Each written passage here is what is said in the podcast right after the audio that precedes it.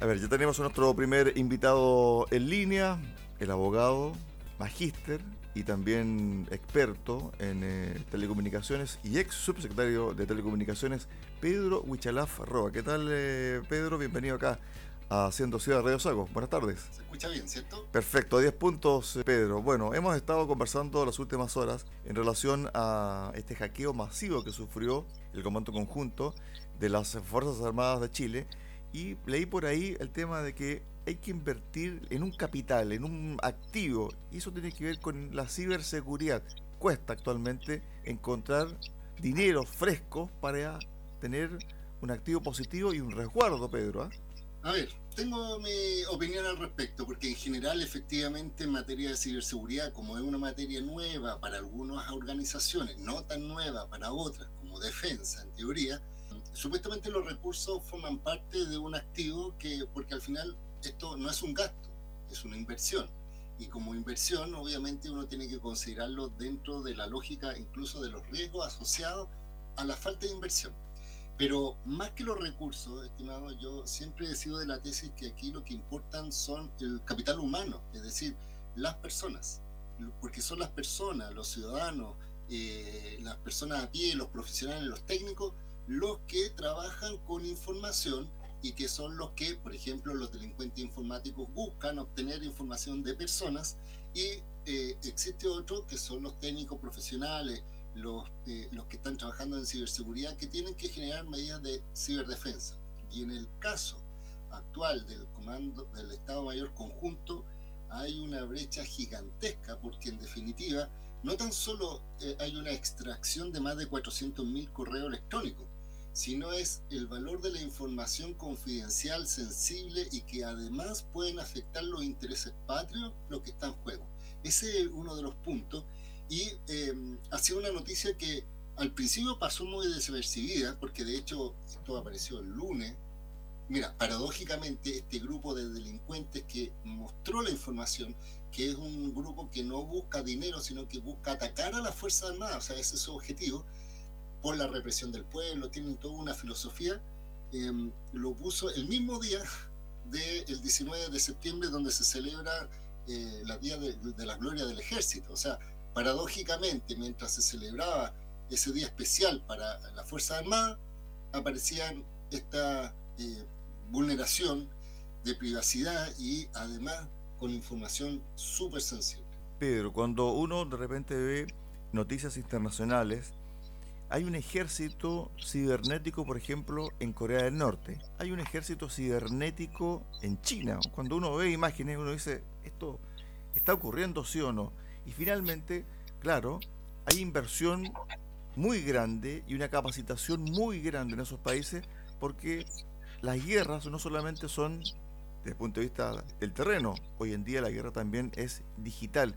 Falta eso, la capacitación constante, falta que dentro, por ejemplo, de las Fuerzas Armadas haya un grupo especial y que se le prepare y que se le supervise y capacite constantemente?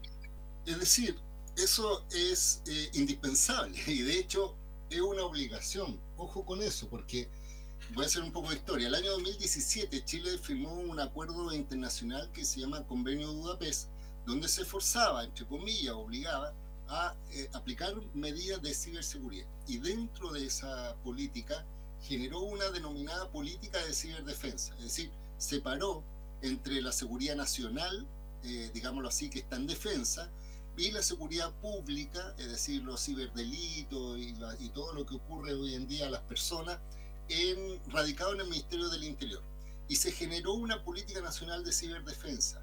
Se creó institucionalmente, estoy hablando, a través de un decreto, una organización de ciberdefensa donde se obligaba, se creaban entidades dentro del, Ministerio de Defensa, dentro de cada rama de la Fuerza Armada y que iba a estar coordinado a través del Estado Mayor Conjunto. E incluso más, mira, esto pasa muy desapercibido, pero es relevante para que la gente lo sepa. Eh, normalmente las guerras se realizan cuando hay ataques físicos a los intereses patrios, a eh, territorio nacional y otros objetivos. Pero en ese decreto se estableció una causal adicional y que indica que puede el Estado de Chile declarar la guerra cuando es ciberatacado. O sea, imagínate la gravedad de lo que yo te estoy mencionando. Y por eso se crea esta institucionalidad. ¿Eso qué quiere decir en la práctica?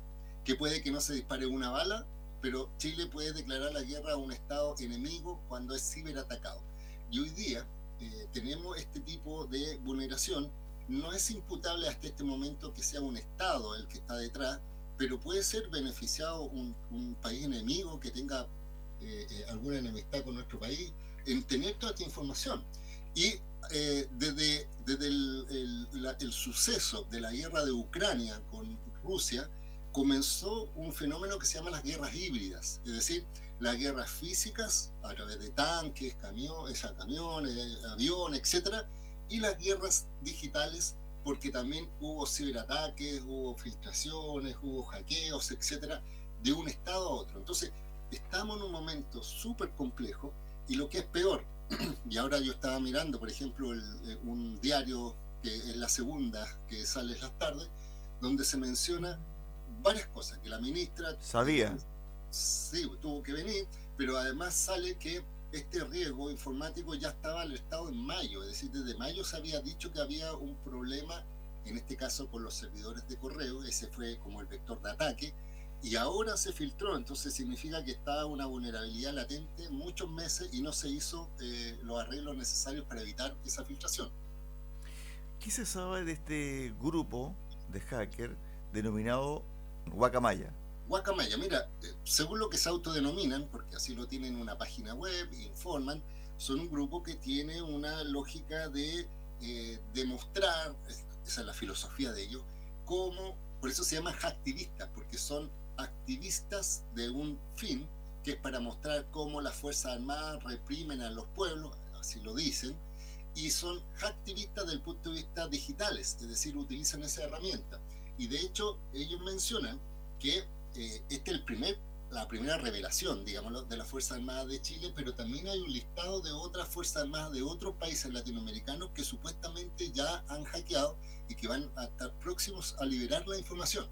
Y habla países como la Fuerza Armada de Perú, habla de El Salvador, mencionan eh, también México.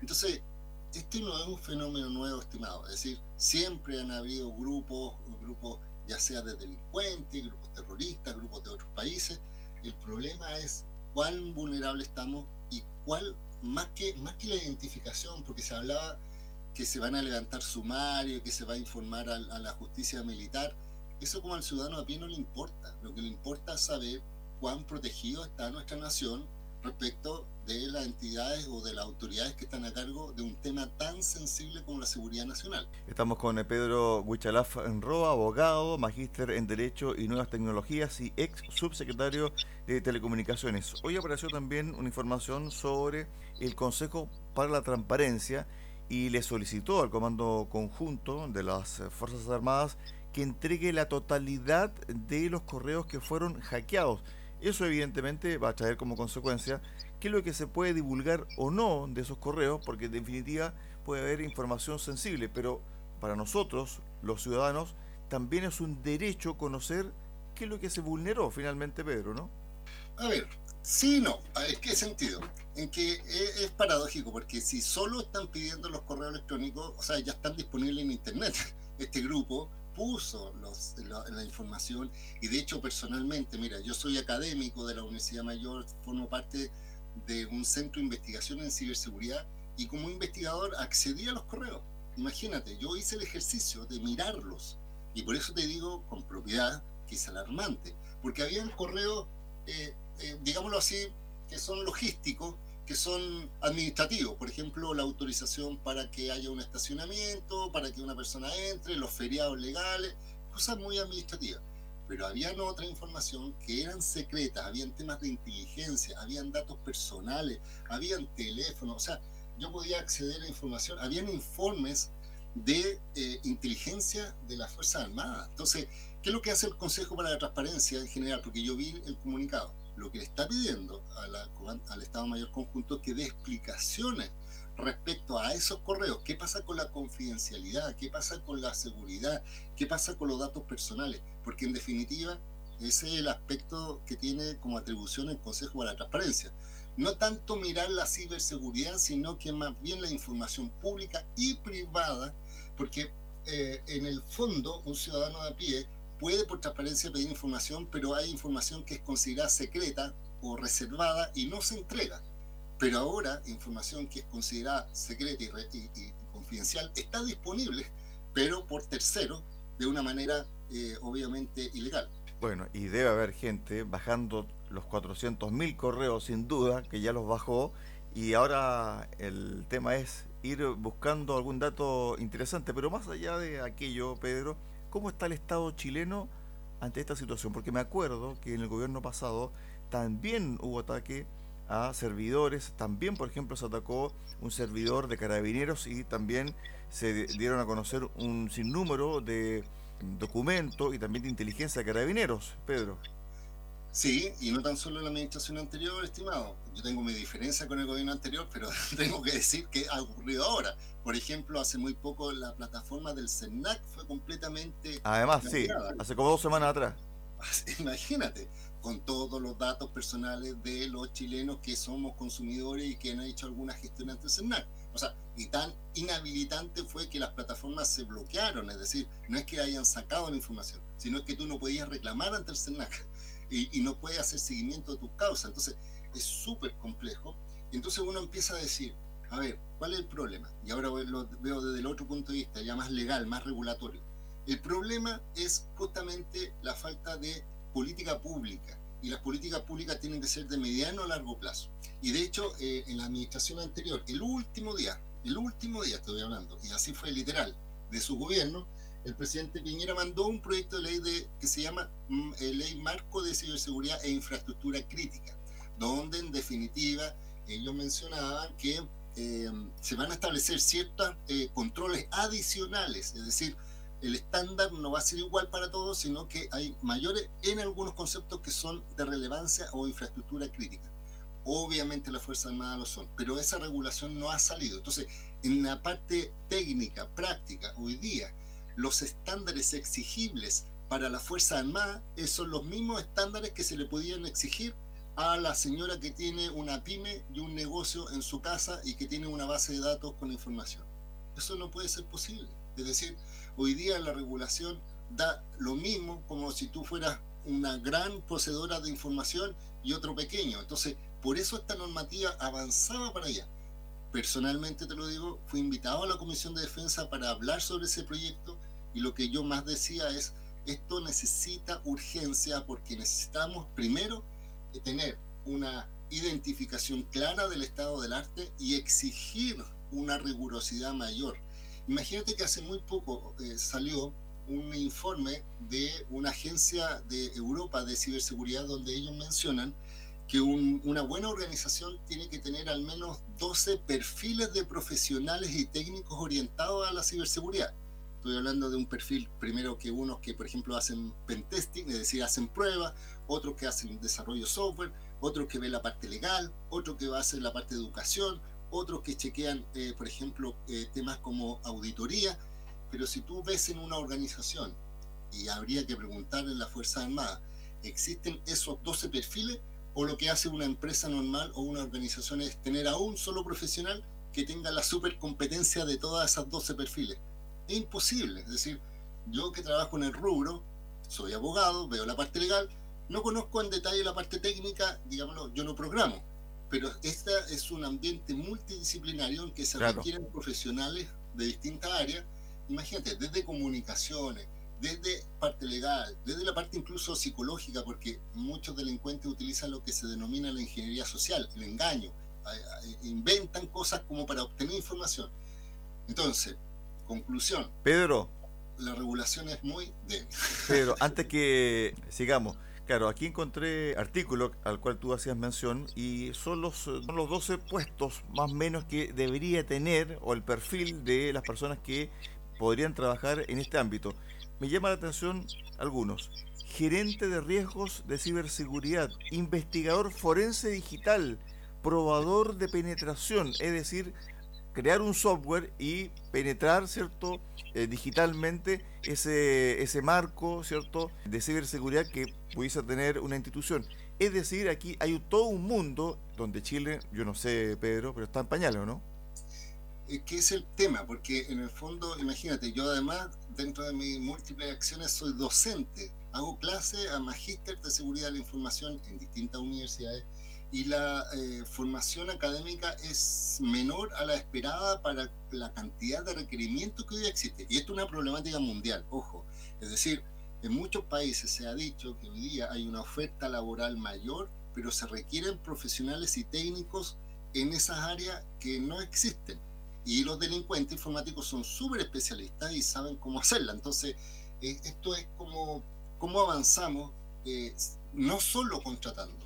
Hay una política pública que tiene que partir por educación, yo lo decía, formación de capital humano. También inversión de recursos de equipamiento fierro, estoy hablando de software, estoy hablando de antivirus, todo lo que tú quieras, pero detrás de eso tiene que haber conocimiento porque eso es lo que deja un país en, de, sale del, del subdesarrollo al desarrollo. No son las materias primas, son el capital humano.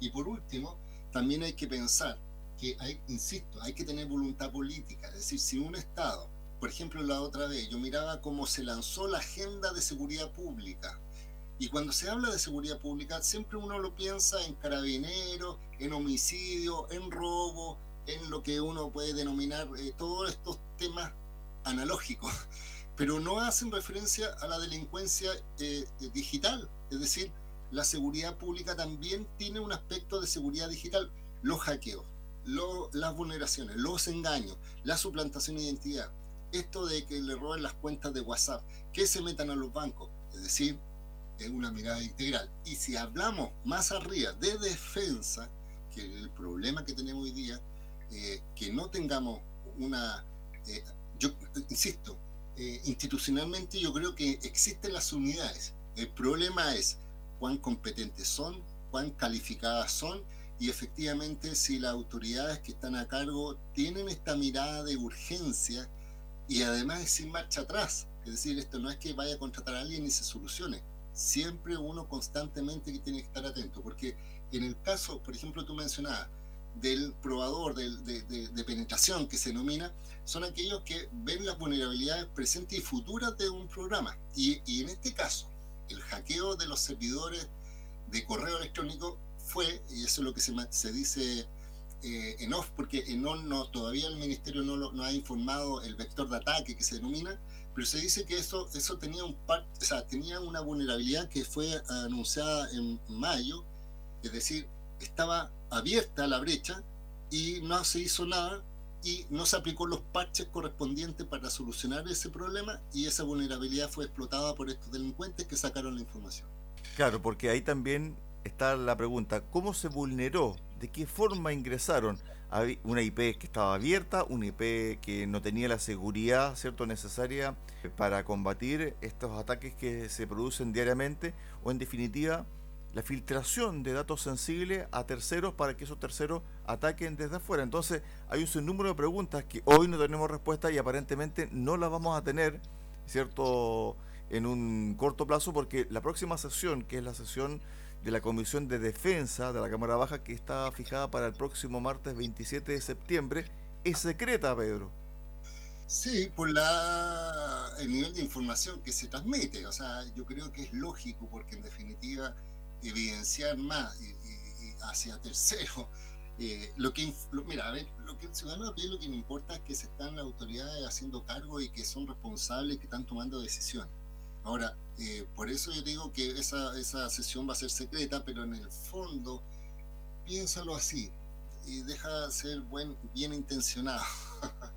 Los parlamentarios no son expertos en telecomunicaciones ni en tecnología. Pueden tener asesores, pueden tener toda la voluntad, pero aquí hay aspectos técnicos que son bastante relevantes. Entonces hay que pensar quiénes son las autoridades que hoy día están liderando esto. Yo no lo he escuchado, no lo he visto siendo que hay países, imagínate Estados Unidos, Estados Unidos, una potencia, y tienen a cargo de la ciberseguridad, o sea, el encargado de ciberseguridad nacional es un general, es decir, lo asocian a un tema militar. Y uno dice Estados Unidos no tiene es, democrático. ¿no? O sea, si yo lo dijera que China tiene un, un, encargado de ciberseguridad de, militar, uno diría, ah, es un Estado represor. Estamos hablando de países desarrollados que tienen una lógica de entender la gravedad del asunto. Y en Chile, ahí estamos viendo qué es lo que está pasando. Claro, por eso hice el comentario al principio de la entrevista y hacer una asociación entre estos cuerpos cierto de expertos que tienen, por ejemplo, Corea del Norte, más allá de lo que sucede en ese país con la dictadura, con eh, este poder absoluto que tiene el eh, presidente de ese país, ellos tienen personal calificado y que se les ha acusado, por ejemplo, de hackear cuentas bancarias y de llevar dólares a su país. Por lo tanto, sin eh, entrar en ese detalle, hay que ser eficiente, pero a su vez también especializar a un grupo de personas y ese grupo de personas debe ser liderado por alguien que sea capaz, ¿cierto?, en la expertise de ciberseguridad. Para el cierre, Pedro. Sí, por, por supuesto, yo creo que este hay que tener un aprendizaje, o sea, uno ve en el vaso medio lleno, otro medio vacío.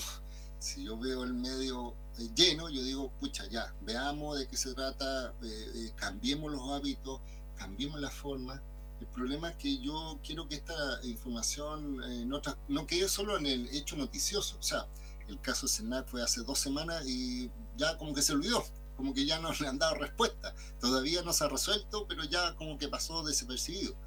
Basta, basta de ese tipo de estar en una situación donde entendemos hoy día un país desarrollado, o sea, un, país hiperconectado, donde ocurren guerra híbrida, donde ocurren hechos noticiosos, donde tiene que haber cultura de ciberseguridad, partiendo de la persona que está escuchando ahora el programa, de no hacer clic en cualquier lugar, en no compartir noticias falsas, en no eh, eh, caer frente a fraude y estafa, imagínate en entidades tan complejas como el Estado Mayor Conjunto, donde las medidas de ciberseguridad deberían ser un protocolo estandarizado superior y que este tipo de situaciones no deberían haber ocurrido. Exactamente, como tratar este tema como política de Estado, Pedro. Exactamente, no es un tema de un gobierno u otro, esto tiene que ser una política de Estado, tal como en su momento el tema de la pandemia tuvo una orientación y un trabajo público y privado, en el tema de ciberseguridad tiene que ser igual. Estuvimos con Pedro Huichalaf Roa, abogado, magíster en Derecho y Nuevas Tecnologías y ex subsecretario de Telecomunicaciones, conversando acá en Haciendo Ciudad, en Radio Saco. Gracias Pedro por estos minutos, un abrazo, buena tarde. Gracias por el contacto, estamos eh, atentos a cualquier otra información. Perfecto, gracias. Chao, chao.